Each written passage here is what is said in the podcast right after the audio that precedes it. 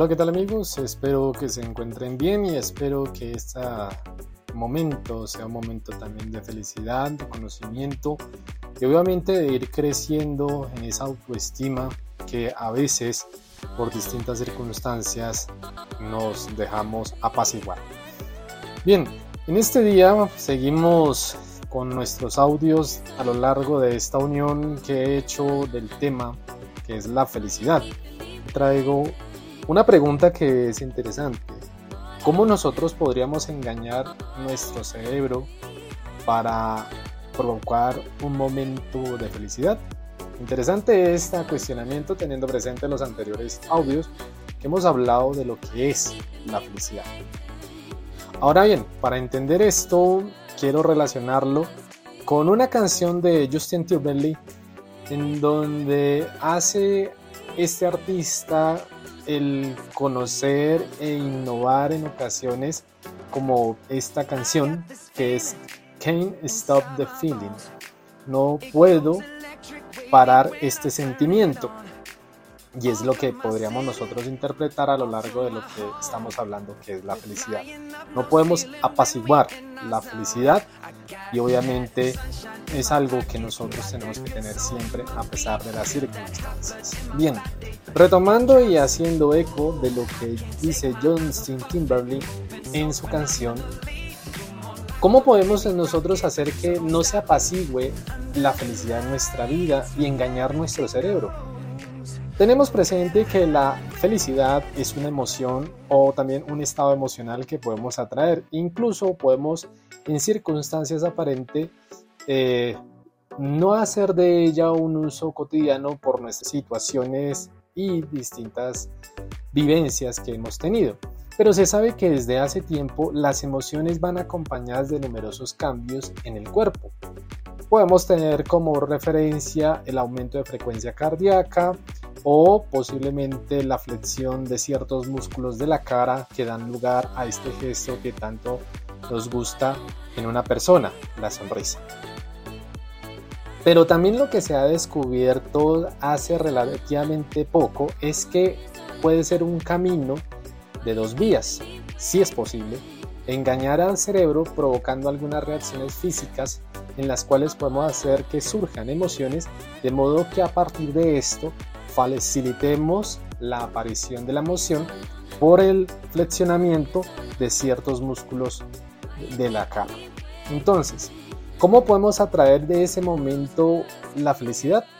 Tenemos, como ya lo dijimos, la expresión y emociones que sentimos son dos. Nuestro cerebro presta atención a lo que nuestro cuerpo está haciendo. ¿Qué quiero decir con esto? Que esto afecta también nuestras emociones y el cerebro está atento a todo esto. Así que por el simple hecho de sonreír, aunque no haya un motivo, facilita al cuerpo un momento de felicidad y tiene grandes beneficios en tu vida y en tu día. Aunque una circunstancia puede ser conocida inicialmente como hipótesis de la retroalimentación facial, implica que algo más simplemente que, eh, como dijimos, los músculos de la cara, trae buenas noticias, esa flexión, ese hacer que estos músculos se muevan. Y aunque a veces es difícil controlar nuestras emociones, es mucho más fácil controlar nuestros músculos. Entonces, tengamos presente que la sonrisa es una herramienta muy poderosa. Y la mayoría de personas piensan que si sonreímos, porque sonreímos o tal vez no. Pero lo que tenemos que tener presentes es un momento de pensamiento de nuestra vida reflexionando. La forma más fácil de conseguir un momento de felicidad así de tranquilidad y confianza es tan sencilla como regalar una sonrisa. Entonces en esta hipótesis de retroalimentación facial, a muchos nos parecerá de pronto una tontería y te invito a que hagas una cosa para ti mismo. Ponte frente a un espejo y trata de sonreír para ti. Esto puede atraer una emoción tan inmensa como la felicidad, como un momento de regocijo. Aún así, no será algo tan tonto cuando la ciencia le ha dedicado varios estudios, investigaciones a esta hipótesis de retroalimentación facial.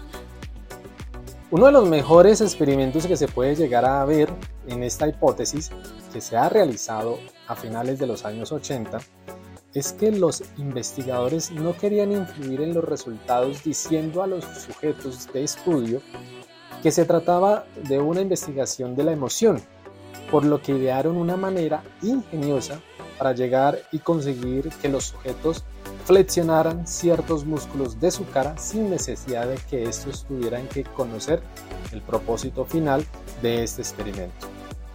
Entonces, aquellos sujetos tenían que sujetar un lápiz de una manera determinada. Estas eran las condiciones. Habían tres. El primer grupo sujetó el lápiz a lo ancho entre sus dientes, forzando una sonrisa. El segundo grupo sostuvo el lápiz a lo largo de sus labios, de forma que no podían sonreír. De hecho, la postura les obligaba a fruncir el ceño ligeramente. Y el último grupo de control tenía el lápiz en la mano, así de sencillo. Estos sujetos miraron algunas caricaturas que calificaban como graciosas.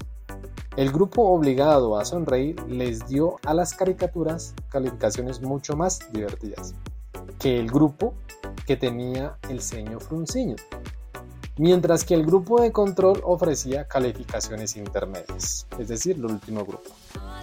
En un estudio más reciente, a los sujetos que participaron en este les fueron presentadas una serie de caras. Estas caras tenían expresiones entre felices, neutras, enojadas.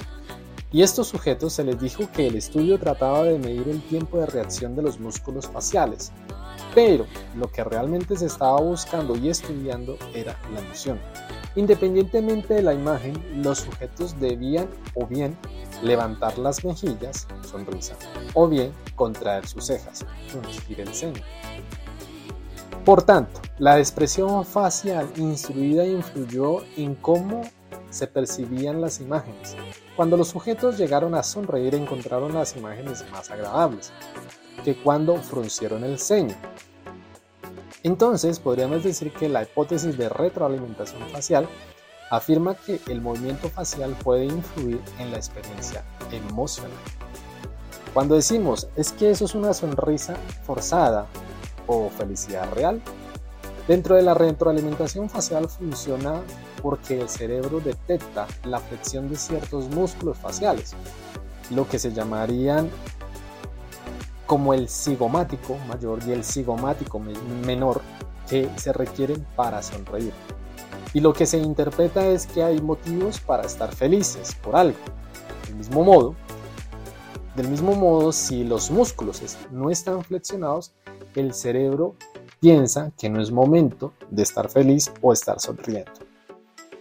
Además de la retroalimentación que obtenemos físicamente a nivel individual, hay otro cuestionamiento que influye en lo que es la emoción de la felicidad. La retroalimentación social, la sonrisa es contagiosa. Eso creo que nos ha pasado en algunos momentos de nuestra vida o en algunos momentos de alegría. De hecho, aunque no te sientes muy feliz, si la gente que está a tu alrededor sonríe, es muy fácil que tú también lo hagas. Es así que mejora nuestro estado de ánimo. Ya para ir concluyendo, entonces, debemos tener presente que si nos esforzamos por potenciar esa energía que nos haga sonreír, especialmente cuando estamos con otros, el beneficio será aún mayor porque estaremos cargando el ambiente de buenas vibraciones, es decir, favoreciendo un ambiente donde sea más fácil estar feliz y tener un ánimo más relajado. Por ende, si realmente quieres obtener el mayor beneficio de la retroalimentación facial, es necesario que encuentres cómo reírte o simplemente levanta las comisuras, los labios para engañar a tu cerebro, moviendo los músculos como dijimos, lo que en principio es una sonrisa forzada, pero podrías convertirse en una sonrisa real y desde el primer momento tu felicidad será real.